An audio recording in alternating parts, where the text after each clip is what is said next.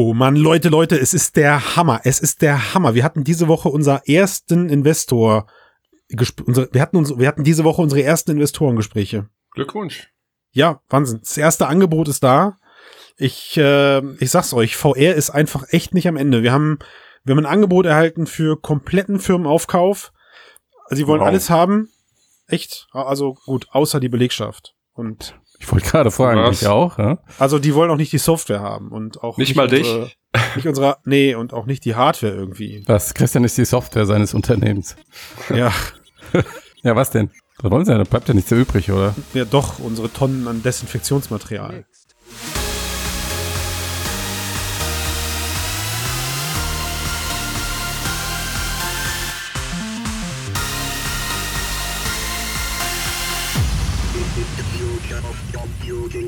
Moin, moin, Servus, Grützi und Hallo miteinander. Ganz ohne Unterbrechung konnte ich einmal wieder mit diesem fantastischen Intro anfangen. Danke, Matthias, fürs Zuli. Danke, danke, wirklich, danke.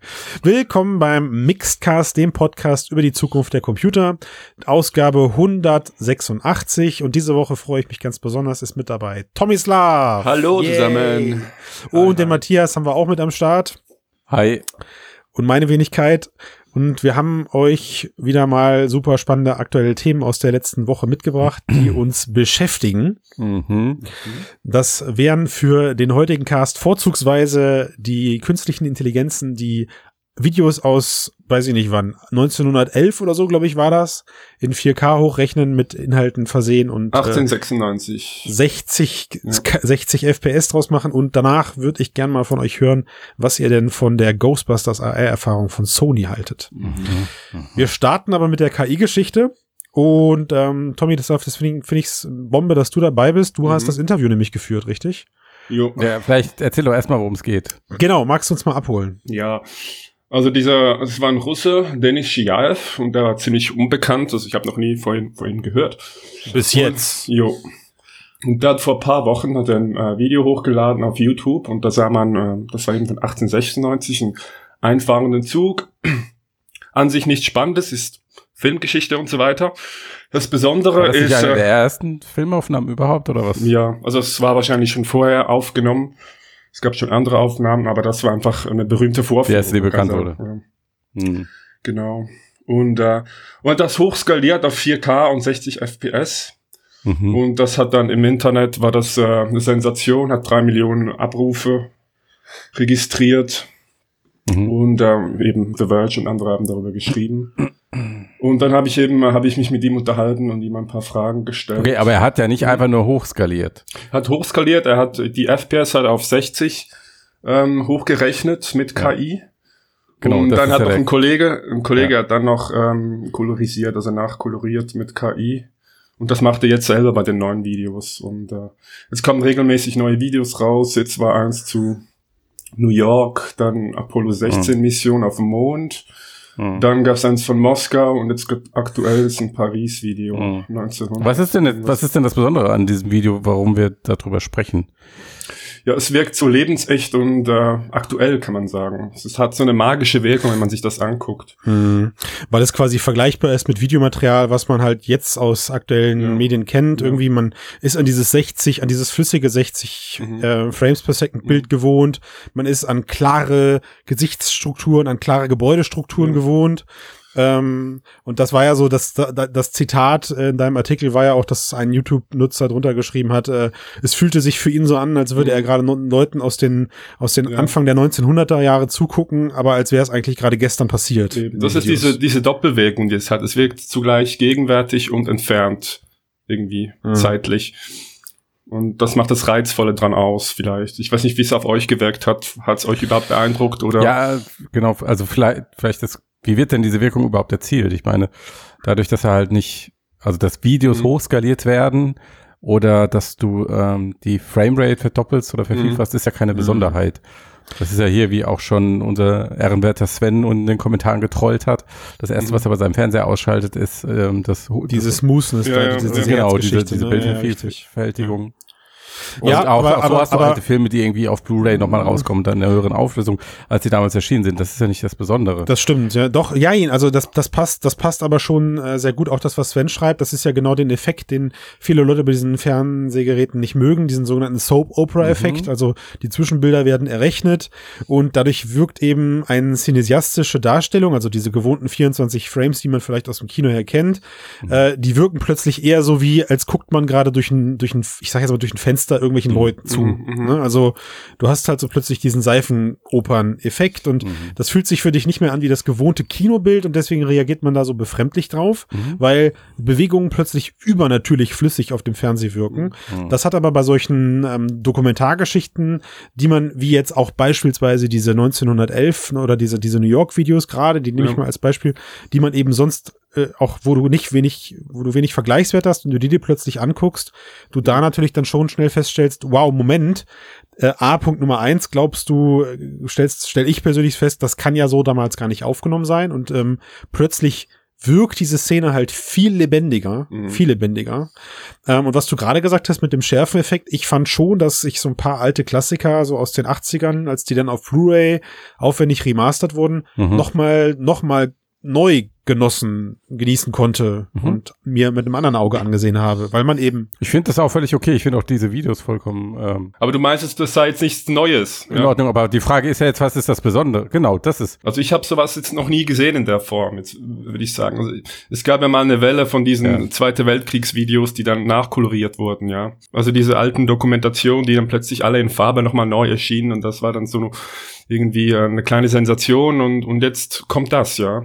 Für mich ist das neu. Ich, ich glaube, ich bin mir sogar sicher, ich bin mir sogar hm. ziemlich sicher, dass das ein ähm, Peter Jackson Dokumentationsfilm war, der jetzt vor kurzem irgendwie rausgekommen ist. Also ich glaube, es waren Aufnahmen aus dem Ersten Weltkrieg, ja. die nachkoloriert äh, wurden ja, und so. Ja. Ich glaube, was ähm, was diese, was diese Faszination ausgeht, ist das, ist das eine. Also ich habe diese Videos generell, ich kannte sie vorher schon. Dieses New York Video ist ja auch schon vorher, glaube ich, durch die Medien gegangen, ja. als es aufgetaucht ist. Ähm, ich weiß gar nicht, ob ich es damals schon in der kolorierten Version gesehen habe, aber das Video kannte ich schon. Es war für mich jetzt noch mal eine deutliche Nummer beeindruckender, mhm. wie ja wirklich wie so ein wie so ein hochqualitativer Blick durchs durchs durchs durch so eine Zeitmaschine und genau, kurioserweise ja, ja. nimmt man dieses nimmt man dieses Video halt viel ernster Matthias weil es halt echt ist man weiß dass es echt ist und eben nicht eine nachgestellte Hollywood Szene ja da bin ich ähm, da ich bin, bin ne? ich vollkommen bei dir aber trotzdem was was jetzt halt was jetzt halt in dem Kontext aktuell mich sehr beschäftigt ist ähm, du hattest ja in dem Interview auch reingeschrieben, also er selber ist jetzt ja kein KI-König oder sowas, mhm. sondern er hat einfach nur, er hat einfach nur vorhandene KI-Systeme ja. verwendet, mehrere verwendet, geschickt kombiniert. Mhm. Also zum einen natürlich das, das, äh, das Errechnen der Zwischenbilder, also aus, genau. aus mehreren Frames. Dann, das ist eines, dann dieses mit dem Hochrechnen äh, der Bilder die, auf 4K. Genau. Und die, und die ja. Koloration war dann jetzt ja. gut, äh, Nebendetail kam von jemand anderem, aber bei uns geht's ja jetzt dann um diese spezielle KI, die dann eben anhand von äh, Beispieldaten dann versucht, da eine Koloration reinzubringen, die finde ich auch erstmal sehr plausibel geklappt hat. Mhm. Ja, es gibt ähm, bei, gerade bei den Farben gibt es schon ein paar Glitches.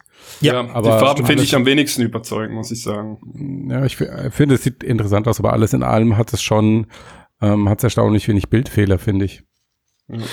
Ja, äh, und ich wollte, ich hatte ja versucht, im Vorfeld mich schon so ein bisschen damit auseinanderzusetzen, weil ich ja wusste, wir, wir sprechen da heute drüber und mir, mir schleicht sich dabei immer so, so eine, so eine ethische Frage mit, die ich mir mhm. auf zweierlei Maß selbst beantworten kann, aber wo ich gerne mal eure Meinung zu hören möchte, weil für mich stellt sich so die Frage, wenn ich solche alten Bilddaten nehme, die in Briefmarkengröße meinetwegen gefilmt wurden oder ein mhm, bisschen mhm, größer ja. schon, ähm, und jetzt da eine KI drüber laufen lasse, die Bilddaten erweitert. Also ich rede nicht von den Zwischenbildern. Ja. Die Zwischenbilder sind für mich eine, eine, mathematische Abfolge äh, zwischen zwei Vergleichen. Die kann ich mir irgendwie noch schönreden, aber wenn es darum geht, wirklich das Bild auf 4K hochzurechnen und plötzlich da Muster und Bildinhalte reinzurechnen mhm. aus aufhand der Basisdaten, dann frage ich mich, wo, wo, wie weit verfälschen wir denn dann mhm. da zukünftig das Original genau, von Das habe ich mich auch gefragt. Wo ist die Grenze dann zwischen äh, Rekonstruktion und, und Verfälschung? Und ob man vielleicht äh, die Aussage irgendwie des Videos verändern kann dadurch. Er hat ja Weil, selbst also, gesagt, mich, ja, es ist ja ja. Es ist ja nicht nur eine einfache Pixel-Interpolation. Das hattest ja. du ja am Anfang gesagt, Matthias. Er hat es ja. ja. nicht einfach nur hochskaliert. Genau. Ne? So, da sind ja nicht nur die Pixel verdoppelt worden, bis das Video eine 4K Auflösung hat, mhm. sondern da sind Details herausgearbeitet also die KI bekommt worden. eine kreative Aufgabe dann irgendwann. Je weiter yes. die, eine, äh, die Technologie fortschreitet, desto kreativer wird die KI, denke ich mir. Ja. Das hat er selber auch gesagt, ja, dass das die Richtung ist, in die es geht man, man kann das irgendwie ganz gut auch an diesen, ähm, an dieser, an dieser Game-KI festmachen. Es gab da ja diese Zelda Ocarina of Time, glaube ich, waren das äh, mhm. Screenshots mhm. und diese Doom-Screenshots, mhm. wo auch die KI angefangen hat, aus den Texturen irgendwelche Details herauszuarbeiten, die vorher einfach gar nicht da waren. Mhm. Ähm, sie hat auf Basis gearbeitet und hat gesagt, gut, also das sieht aus wie Erde, also nehme ich mhm. jetzt das, was ich als Erde kenne und fülle das auf. Ja. So, ja. Deswegen sieht es ja halt auch besser aus als herkömmliches Upscaling. Genau. Ich erinnere, dass diese neue Nvidia, ähm, ich komme gerade nicht auf den Namen, wie heißen diese Set-Top-Boxen von Nvidia? Also ist auch egal. Shield. Fall, die Shield, Shield hat das genau. nativ eingebaut, ja. Ja, und hat, hat so einen KI-Upscaling-Modus und normalerweise, muss man sagen, gerade so die kritischen Leute und die videophilen Leute nehmen sowas ja super gerne auseinander. Nee, klar. Sie ja. Sven, okay, also das erste, was abgeschaltet wird. Aber das war das erste Mal, dass so ein Upscaling-Feature dann auch wirklich gute Bewertung bekommen hat. Mhm. Ähm, das heißt, es funktioniert einfach gut. Mhm. Ja. Was schon irre ist, ne? Was schon irre ist, weil wenn man jetzt weiter denkt und sagt, okay, wir, wir, wir nehmen mal die nächsten 100, 200 Jahre in, im Blick oder sowas und ja. Videomaterialien werden plötzlich mit künstlichen Intelligenzen aufgefüllt und mhm. Bildmaterialien werden eventuell immer weiter verfälscht, ja. dann, dann, haha, haben wir bald ein biblisches Ausmaß an, an äh, was? Fake-Pixeln. Genau, nee, an nicht mehr übereinstimmenden und nachvollziehbaren Informationen. Ja, naja. Aber okay, also ich würde dieses Projekt oder was der ähm, äh, Kollege da aus Russland macht, wie heißt der gleich? Shiarev. Shiarev, genau. Ja. Ich würde das doch eher als Kunstprojekt betrachten als als Restaurierungs- oder Modernisierungsprojekt. Ja. Mhm. Einfach weil okay. es so weit weg geht vom Original und ich und ich schaue das auch unter diesem Gesichtspunkt an. Schon heute meinst du? Schon heute, ja. Okay. Anders ist es jetzt meinetwegen, wenn du irgendwelche alten, also die Beispiele gab es ja auch, äh, irgendwelche alten Star Trek-Folgen aus den 90ern hast oder so, mhm. die dann auf 4K, auf ein modernes Bild hochgerechnet werden. Gut, da kannst du auch sagen, ist jetzt nicht mehr der Original-Look, Mhm. Ähm, aber da hat das nicht diesen dokumentarischen Charakter, es ist sowieso Fiktion.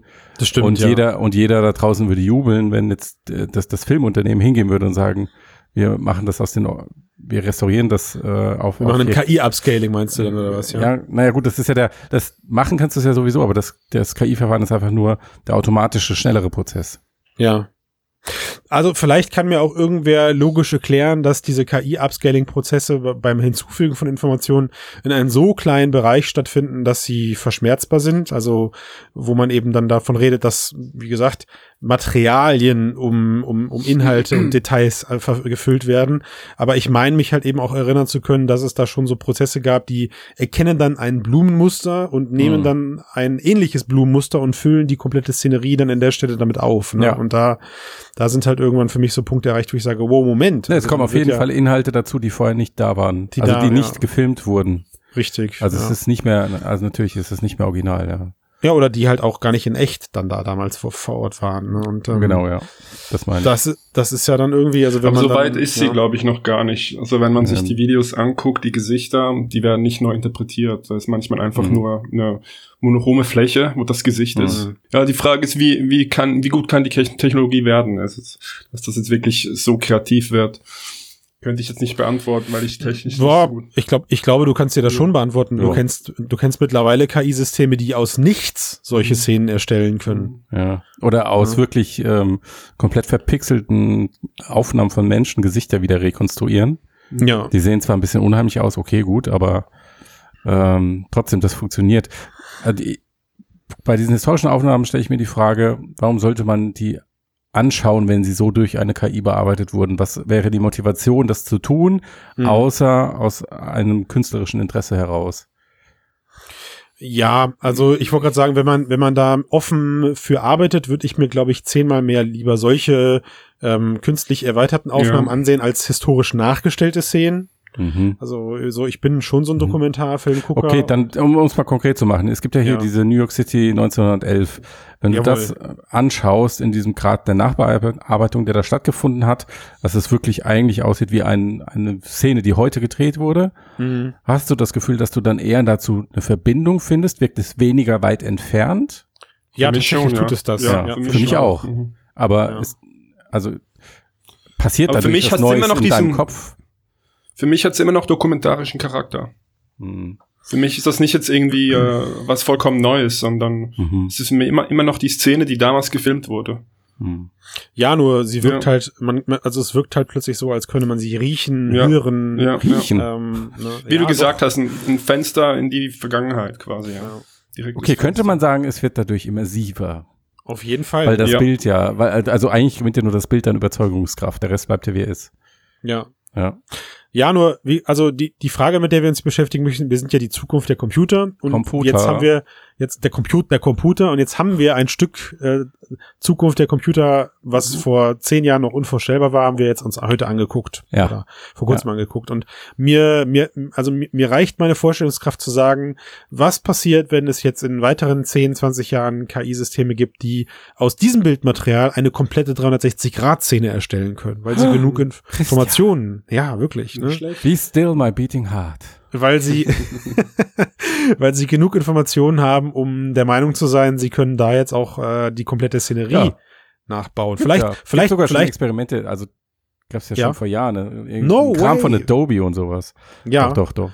Also aus, auch aus 2D 360 Grad Videos zu machen, was ja dann auch nach, nach einem ähnlichen Prinzip ähm, funktioniert. Ähnlich dann, funktioniert. Dann reist ja. du mit der VR-Brille, reist du dann nach New York, ja. meinst du? Na, ich hoffe in 20 Jahren dann nicht in Form eines Videos. Also richtig geil wäre dann, wenn sie dann danach eine 3D-Szene draus macht. Aber komm, lassen wir die Kirche mal im Dorf. Ja. Wir haben es auch dieses Jahr erst geschafft, Bildmaterialien aus 1911 aufzubereiten. Also da liegen ja auch noch mehr als 100 Jahre zwischen. Aber das ist wirklich immer ein interessanter Aspekt, äh, finde ich, den du sagst. Und äh, mhm. wenn man das jetzt technisch weiterdenkt, müsste das doch eigentlich irgendwann möglich sein, oder? Naja, es ist ja sogar jetzt schon möglich. Auch mhm. da gibt es ja schon genug Beispiele im VR-Bereich. Nehmen wir mal die Pyramiden, die momentan rekonstruiert werden. Da gibt mhm. es auch schon seit zwei Jahren einen, einen, sehr großen Vorzeigefall von, boah, ich muss lügen, ich weiß nicht, welcher Pharao es war.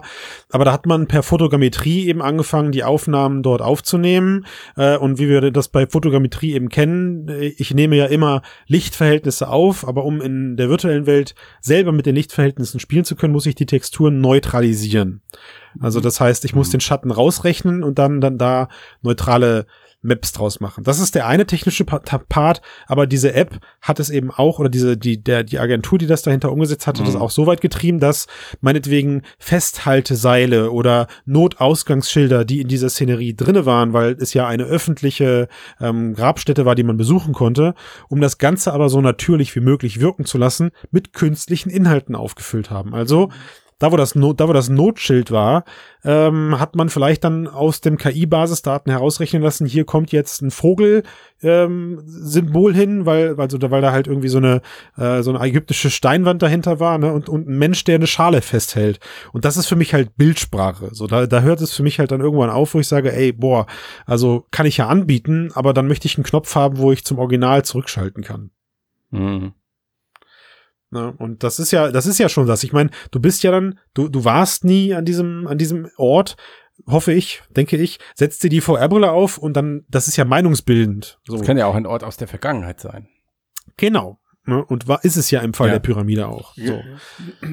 Ja, aus und deiner dann, eigenen persönlichen Vergangenheit, meine ich. Da, oder so, genau. Ja. ja. ja, Und da hast du natürlich dann erst recht Vergleichsmöglichkeiten. Was, ja. was stimmt da plötzlich nicht? Aber selbst da, selbst da würde ich mit mir die Wette aufmachen, dass ich akzeptiere, wenn 80 äh, Prozent übereinstimmen und die anderen 20 Prozent für mich befremdlich wirken, dass ich ja trotzdem die Erinnerung in meinem Kopf dadurch abrufen kann. Mhm. Ne, auch das ist ja etwas, was im VR-Bereich, gerade im Demenzforschungsbereich mhm. hin und wieder mal äh, zu lesen ist. Ich weiß nicht, in welchen, in welchen erfolgsversprechenden Studien da gearbeitet wird, aber Leute in alte Szenarien zu versetzen, die am Computer generiert werden und ungefähr so aussehen. Mhm. Ja. Gab es nicht auch mal von Facebook dieses Experiment auf Basis von alten Fotos wirklich äh, algorithmisch dann komplette VR-Umgebung zu generieren? Nee, das war ähm, auf der Facebook-Entwicklerkonferenz F8 2018. Ah, ja, ja, ja. Da gab es einen, einen Vortrag von einer Dame, die gesagt hat, dass Facebook daran arbeitet, mit einem KI-Algorithmus aus alten Fotos und Videos 3D-Punktewolken zu generieren. Ja, und die ja. haben dann auch damals Kunstwerke gezeigt, aber das waren halt wirklich einfach noch so mehr oder weniger farbelosige Punkte im Raum, ähm, die auf Basis von einem Foto halt erstellt wurden. Also man hat das dann die Umgebung nur sehr, sehr schemenhaft erkannt. Okay. Aber gut, da ist halt die Frage, wie stark kann sich das noch weiterentwickeln? Mhm. Ja, das ist, äh, ist, also ich glaube, es ist ein Thema, was uns äh, ewig eigentlich schon begleitet hat, ohne mhm. dass man es vielleicht groß wahrgenommen hat im eigenen Kosmos und auch jetzt im KI-Bereich und natürlich dann auch im VR-Bereich, weil es die Maschine ist, mit der ich in sowas dann eintauchen kann, stand heute äh, erstmal am meisten beschäftigt. Ja, auch diese ganze Sache, wo kommen die 3D-Inhalte her? Natürlich ist es total toll, ja. wenn ich so ein Foto in eine Maschine stopfe und da purzeln am Ende 3D-Modelle raus, die ungefähr so aussehen. Ja. Ne? Und man könnte ja auch zu der ganzen Diskussion, die wir seit 20 Minuten führen, sagen, wie, sieht, wie sähen denn eine Alternative aus? Also eine Alternative sieht aus, wir nehmen mal meinetwegen ähm, die aktuellen Attraktionen, die gerade in Städten entstehen, wo ich Zeitreisen in die mhm. jeweiligen Vergangenheiten mache. Mhm. Da sitzen ja dann Menschen dran und bauen ja. anhand von Fotos die Szenen nach. Genau. Da würde ich jetzt auch nicht sagen, dass das akkurat ist. Nee, ja. also das zum einen und die, die Besonderheit ist ja dann auch hier wirklich wieder einfach nur die Automatisierung. Und ja. dass es dann so stark in die Fläche geht. Weil du kannst ja auch jetzt zu einem Entwickler gehen und briefen, sagen, so sah das, sah mein Kinderzimmer aus und da stand das und das und das und dann kann er sich genau. die, die, Modelle und die äh, ähm, Originalmodelle alles zusammensuchen, anhand von Fotos nachbauen etc. Aber der Aufwand ja. dafür ist halt unglaublich Steht in krass. keinem Verhältnis leider, ja. Und das ist ja auch bei diesen alten Videos, die der äh, einzelne Russe da jetzt innerhalb von drei Tagen äh, in diese Qualität gebracht hat und modernisiert hat. Wenn das Menschen machen würden, wäre das ja ein Projekt für viele Monate. Mhm. Oder noch länger, ich weiß es nicht genau. Ja. Aber ähm, das, also das ist einfach das, was den Unterschied macht. Und klar, wenn du sagst, du hast ein Computersystem, steckst ein altes Foto rein, das äh, macht dir daraus eine Umgebung, die zu deiner Erinnerung passt, weil auch deine Erinnerung ist ja nicht akkurat. Mhm, das ist der Punkt. Dann ähm, nehme ich das dann, in Kauf. Genau, dann, dann, dann ist es interessant, weil ja. das kann, das kann dann jeder haben, ohne sich irgendwie in, in eine eigene Agentur beschäftigen zu müssen. Wenn und damit, das ist mein Schlusswort zu dem Thema, wenn aber immerhin auch irgendwo klar definiert ist, dass das eben jetzt nicht akkurat ist. Jo. Also. Kannst ja dann immer ein Disclaimer davor machen. genau. So dieses ja, genau. Video ist ab 18 Jahre freigegeben. ja, wie im Museum, so dies ist ein Nachbau des Zimmers von Nikola Tesla. Ja. Äh, Inhalte können abweichen. Das reicht mir. Herr schon. Steiner, ich wusste gar nicht, dass du so unglaublich korrekt bist. Das ja. muss damit zusammenhängen, dass du dich in den letzten Jahren so viel mit Tracking befasst hast. Mit Tracking, ja, ja, ja, ja. Das, Weil dann äh, das fängt man einfach an, auf Millimeter zu achten. Dann lass uns mal über das zweite Thema sprechen. Ihr hat das auch euch, mit Tracking zu tun? Es hat auch, ja, bestimmt. Ihr erinnert euch oh, daran, ja. dass es vor, äh, ich glaube, Herbst letzten Jahres. Das oder war im Oktober. Oder im Oktober, genau. Ja. Da gab es so erste Bilder aus Japan, wo plötzlich Sony eine AR-Brille gezeigt hat, die auch noch relativ, äh, ja, ganz cool aussieht. Erinnert so ein bisschen an diese Meta-Modelle, Meta-Bauweise. Mm, stimmt, ja. Und das Ganze dann auch noch in so einem Attraktionsumfeld. Ja, das mhm. heißt, da hast du dann Leute gesehen, die irgendwie durch so ein Gebäude gelaufen sind und The Void-mäßig halt, aber halt nur mit einer AR-Brille. Und damals wusste man nicht so genau, was dahinter steckt. Okay, du hast, hast gewusst, hat was mit Ghostbusters zu tun, aber es gab nicht so viel Material.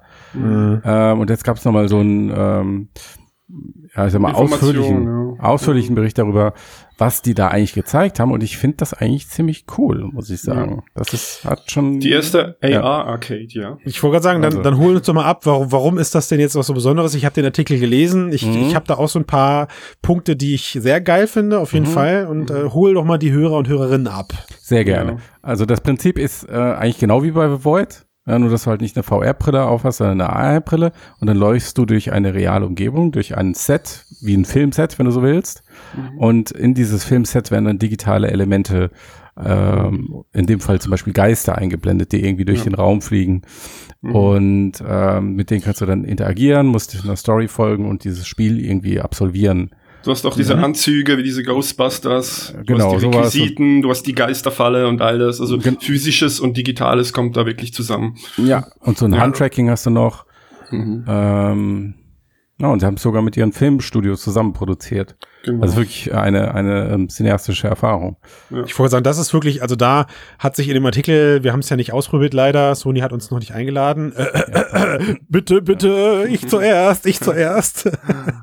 ähm, aber das hat, also es hat sich schon sehr geil gelesen. Wirklich geflasht war ich von dem Bereich, wo dann klar war, dass das so weit handmade ans Erlebnis angepasst ist, dass die Geister auch zu gewissen äh, Zeiten eben erscheinen. Also es ist äh, ja. wirklich geskriptet ja. und die echte Welt sich demnach aber noch anpasst. Also das heißt, Objekte werden mechanisch in dem Raum hin und her bewegt, wenn Geister umherfliegen und dann eben meinetwegen ja, ja. eine Truhe wegschieben oder äh, hinter, ne, hinter einer Kommode hervorkommen, die dann anfängt ja, zu wackeln oder so. Das, ist das ist schon übelst abgefahren, wirklich. Das ist also, ich habe voll Bock, das zu testen. Mhm. Wahrscheinlich würde ich danach in meinem Artikel schreiben, es wäre total geil, wenn das Sichtfeld nicht 40 Grad betragen würde. Und das würde. Tracking funktionieren würde. Und das Tracking funktionieren würde wahrscheinlich. Okay, aber, aber man weiß wirklich wenig über diese Brille, die Sony da benutzt. Leider, ja. Das ist ja der andere interessante Faktor, wenn das Teil gut funktioniert. Wer weiß, wo das wieder auftaucht. Ja, also es sieht, es sieht aber auch da, es sieht schon wieder Sony-typisch sehr nach ähm, eher guter Konsumer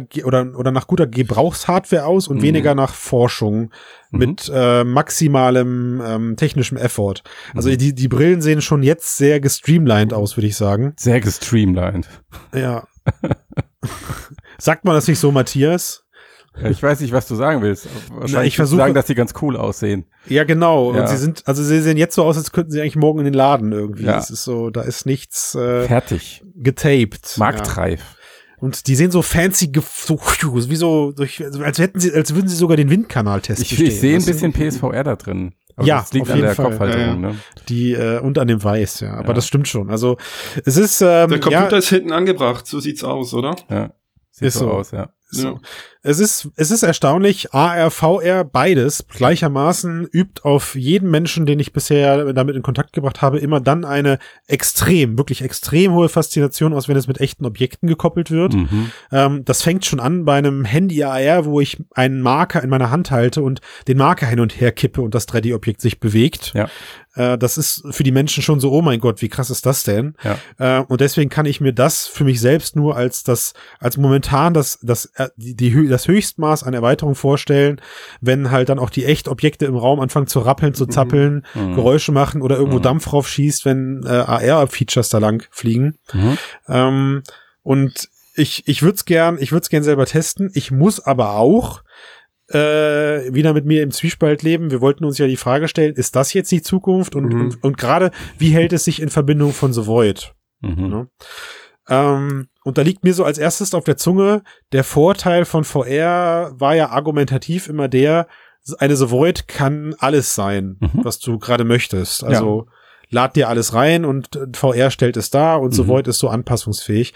Hab ich jetzt noch nicht ganz bei den Voids mitbekommen. Ich glaube, sie müssen die Sets auch physisch umbauen. Also ja. es ist ja jetzt nicht so, dass da alles immer direkt matcht. Ja, also natürlich, du musst deine Sets physisch arrangieren. Genau. Weil ja. du brauchst ja halt dieses Mapping. Ja. Ähm, aber du bist natürlich viel, viel flexibler, weil du, weil die Leute ja die Objekte selbst nicht sehen. Genau. Ja, und aber das, du, dann ist es halt, ist ein Kasten halt ein Kasten. Und ja. hier bei dieser Ghostbusters AR-Erfahrung, da muss ja auch die gesamte Einrichtung irgendwie zu dem Ghostbusters-Look passen. Aber das wie, tauschst du nicht einfach mal so aus. Aber wie würdet, wie würdet ihr das für euch selbst definieren? Ich mache hm. euch jetzt ein Angebot, dass ihr in ein, ähm, in ein Exit-Room kommen könnt, ja, ja, von, von mir. Und dieser Exit-Room kann in einem leeren Raum stattfinden und ist 100% virtuell. Mhm. Oder er sieht so aus wie das, was wir gerade da in, in, in, Ghostbusters sehen. Also das heißt haptische Sachen, ja. die ich drücken kann. Und habe dafür meinetwegen gerne auch vielleicht aber ein paar technische Einschränkungen. Ja, also der letzte hm, Nebensatz hat's mir jetzt kaputt gemacht. Um ja, gut. Weil das ist ja genau der Punkt, wo ich sage, ich würde fies. in the Void Room das. Ist auch, das ist auch Weil wenn du mir sagst, die perfekte, wenn, wenn ja. du AR sagst und du, wir besprechen von der perfekten AR, wie du sie aus den Science-Fiction-Filmen kennst, dann äh, würde ich definitiv AR nehmen.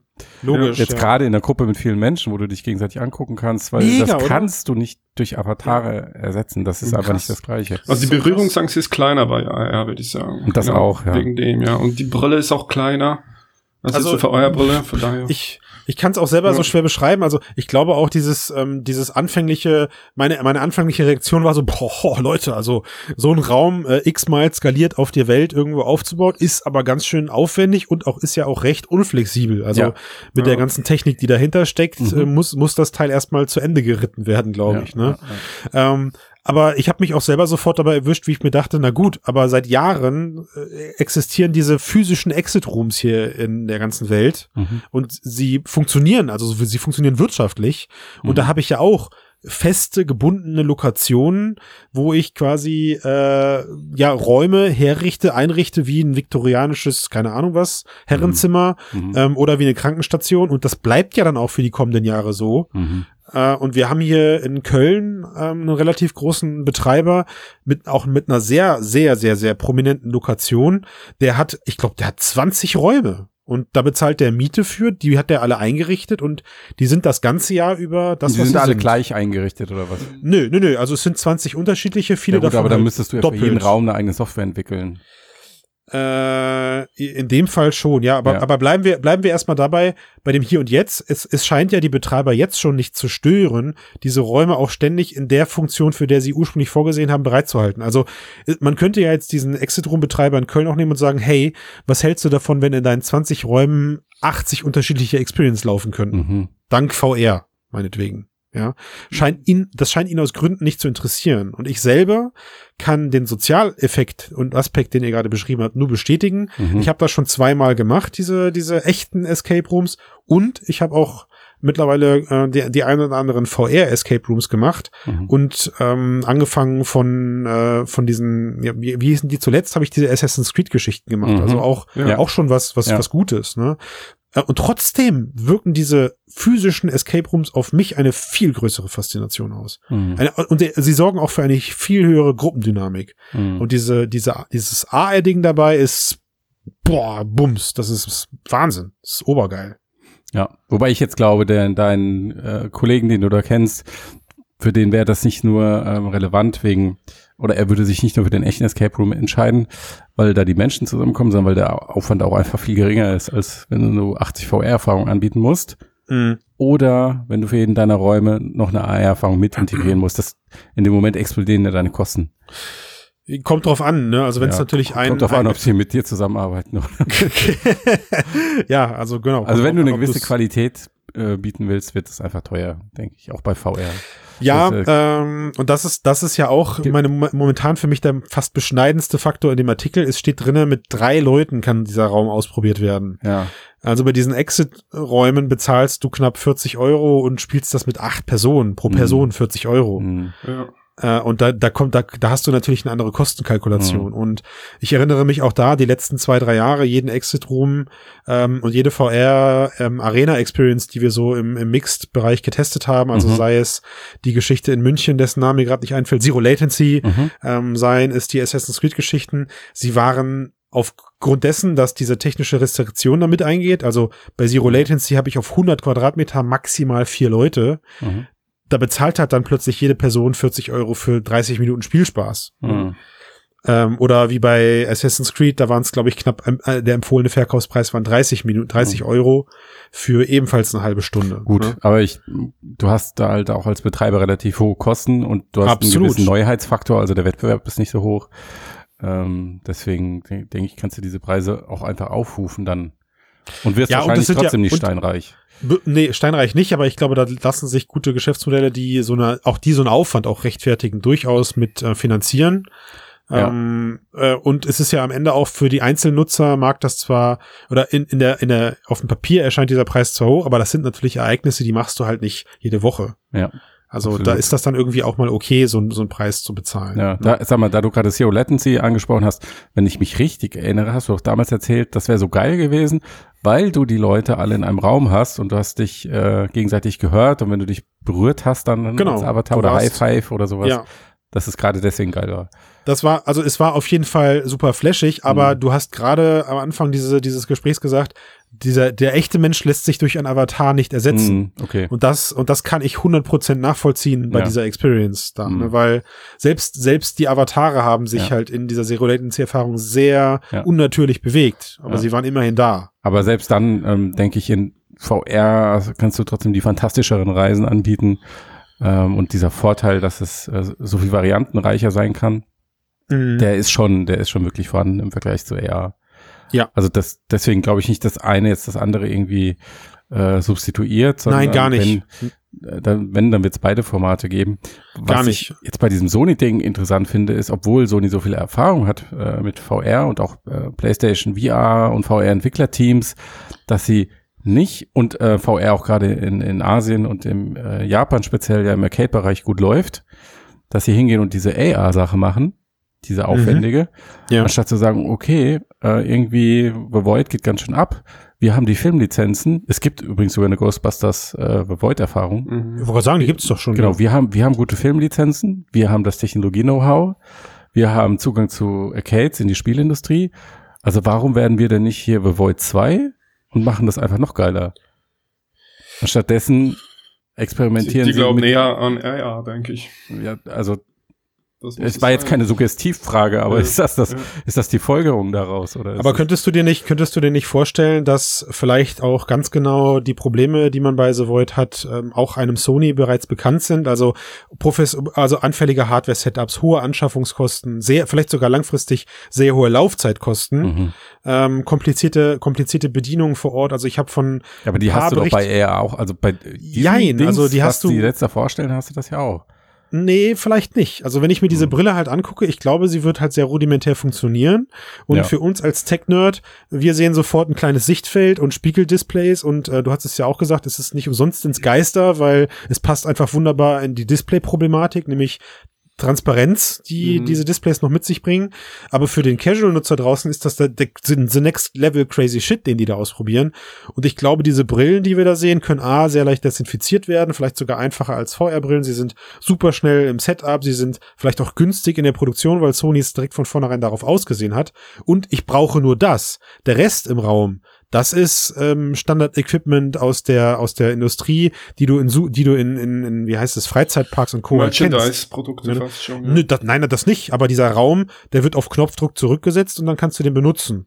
Und wenn du ihn gerade nicht benutzt, hat er keine Betriebskosten, außer ja. vielleicht die Fläche. Und das ist für mich, glaube ich, schon ein Indiz dafür, dass Sony sagt, hm, Savoid ist geil, aber wäre uns zu aufwendig. Wir gehen lieber einen Schritt zurück, was die Betreibungs-, was die Betriebskosten angehen und die, ähm, die Betreuungskosten und bauen dafür aber trotzdem eine geile Experience, die auf einem anderen, anderen Level funktioniert. Ich halte das nicht für aufwendiger als Savoid, was wir da sehen. Überhaupt nicht. In diesem einen Experiment nicht, aber wenn du skalieren willst. Hm. Klar, du musst halt überlegen, also im Idealfall haben sie halt gesagt, das ganze Zeug funktioniert auf fünf mal fünf Metern. Hm. Äh, und das ist die Grundvoraussetzung, die du brauchst. Und äh, da, da redest du nicht von Freizeitparks, sondern du redest davon, dass das Ganze dann eben in, in, in Städten entsteht. Sie scheinen das ja jetzt auch relativ zügig irgendwo aufbauen zu können. Also ich könnte mir das Ganze auch als Pop-up-System mhm. vorstellen. Ja, wer weiß, dann ist, sind das halt. Ich hatte irgendwie halt das Gefühl, dass die, äh, die durch diese Szene laufen. Das ist nicht nur irgendwie ein, zwei Räume oder so, sondern ja. vielleicht ein Korridor, dann ein großer Raum. Ach wirklich? So okay, ja. ist, es, ist es nicht nur ein Raum oder? Äh, es, es, war noch die Rede von von Bilderkennung. Also es kann dann sein, dass die Brille dann gewisse Elemente erkennt und weiß, ah, okay, hier muss ein Geist erscheinen, ja. Okay. Vielleicht wird das dann so getriggert. Naja, aber vielleicht ist das auch ja. etwas, was wir nur in Freizeitparks sehen werden. Warum nicht? Ja. ja. Ja, das kann ja auch sein. Und da, das war jedenfalls ein Riesenerfolg für ja. Sony, so klingt es. Und die wollen das weiter treiben. Die wollen weiter forschen und das Feedback aufnehmen, das sie bekommen haben. und cool. äh, es sieht gut aus, ich denke, mhm. da wird noch was kommen in der Richtung. Und ich ist glaube, das jetzt für euch ein Fingerzeig, dass Sony in Zukunft dann äh, PlayStation AR macht statt VR? Gar nicht, nein, mmh, gar hm, nicht. Das ist wieder eine andere Geschichte. Nein, ne? also ich glaube, ich glaube, Sony ist sich mit dieser, also für mich ist das ein klares Commitment von Sony, dass sie ganz klar wissen, dass AR im Heimbereich nur wenig zu suchen hat für das, was sie vorhaben. Mhm. Weil die, äh, das, das haben wir ja auch schon immer mal wieder besprochen. Für mich ist es schon fast eine Schallplatte, die ich beim wieder, wiederhole. Games in solchen variablen Setups wie einem Wohnzimmer, was ja, also selbst mein Wohnzimmer sieht jeden Tag nicht gleich aus. Mhm. Wie, wie, wie soll das funktionieren? Also wie soll mhm. das funktionieren? Es ist nicht umsonst in der Geschichte gerade ein standardisierter Raum. Sie sammeln vielleicht Erfahrung und ich kann mir durchaus vorstellen, dass äh, diese Erfahrung auf etwas in die Richtung einzahlt, aber nicht in den nächsten, in den nächsten Gen PlayStation Generationen. Mhm. Also wenn äh, PS4 2 kommt, wird sie sicher irgendeine Form von Mixed Reality beherrschen, denke mhm. ich. Mal. Ja, so Party-Sachen oder sowas. Und dann wird das, ja, dann wird das auch mal irgendwann eine Geschichte. So Party-Sachen. Ja. Suche Pilze in deiner Wohnung oder in deinem Wohnzimmer oder so. Prima. Das ist doch ein oder, schönes Schlusswort. Oder, oder wie bei Conker, sammel halt irgendwelche Münzen auf. Ja, Steiner sammelt Pilze in seiner Wohnung. Yes. Das würde aber so einiges erklären, mein Lieber. Rupi, der, das, der, den habe ich dir auf dem Silbertablett serviert. Danke, danke. Gut. Da kriegst du keine Gummipunkte für. Mir ist eingefallen, wir haben schon lange keine äh, iTunes-Bewertungen mehr vorgelesen, damit auch äh, die Zuhörerinnen geneigt sind, auch in Zukunft schöne Bewertungen zu schreiben vielleicht. Ja. Also am 18.01. hat Caprinus geschrieben, sechs Sterne bei iTunes, dabei gibt's nur fünf. Ja, das ist geil. Ja, und ähm, der hat noch keine Cast mit dir gehört, weil er schreibt, die Jungs wissen, wovon sie reden. Dann, nein, Christian, ich wollte das Du weißt, wovon du redest. Ich kann, ich kann das abhören. Wenn du es mit, mit, Ben könntest du sowas nicht machen, der wird ja. jetzt heulen, aber mit mir kannst du es machen, ja. Und am 26.02. hat der oder die liebe Quinten-Q geschrieben. Wohlgemerkt ja. QU, nicht wie die Q, Mu. Nein, Q. Wie aus Star Trek. Genau, richtig. Ja, hat gesagt, klasse Podcast mit News und Tipps, oh, bla bla bla bla. Und dann hat er noch gesagt, vielleicht etwas zu lang. Aber man oh. kann Themen ja überspringen, wenn es mal nicht passt. Und das finde ich sehr vernünftig, ja. Auf ja. jeden Fall reinhören. Haben wir genau. jetzt, ja, bitte. Man kann also ja, man kann ja springen. Ja, wir haben ja auch Kapitelauswahl drinne. Nee, oder? haben wir nicht. Nee. Weil Soundcloud das nicht anbietet. Vielleicht, Aus gutem Grund. Vielleicht wir wollen sollten wir mal umziehen, aber wenn wir irgendwann mal zu viel Zeit haben, dann ja. was nicht passieren wird. Was nicht passieren wird, nein. Aber dann nehmen wir das doch zum Anlass und sagen, erschreckenderweise sind 45 Minuten rum bei lediglich zwei Themen, die wir heute diskutiert haben. Äh, Qualitätscast wie immer, würde ich mhm. sagen. Sehr ausführlich besprochen. Lasst uns hören, was ihr davon haltet. Ja, und ich hoffe, dass die, äh, dass die Person, die die sechs Sterne Bewertung gegeben hat, mit Apple gerade in Kontakt steht, um das machbar zu machen. Ja, das will ich auch hoffen. Weil alles andere wäre enttäuschend. Gut, in diesem Sinne, wenn ihr uns unterstützen wollt, dann könnt ihr ein äh, Abo abschließen bei Steady, dann bekommt ihr keine Werbung mehr auf unserer Seite angezeigt und komplett zu, äh, kostenlosen Zugang zu unserem Archiv, zu allen Artikeln, die wir hier veröffentlicht haben und natürlich unsere Sympathie. Es lohnt sich. Bis dann, ich bin raus. Ciao, ciao. Bis dann.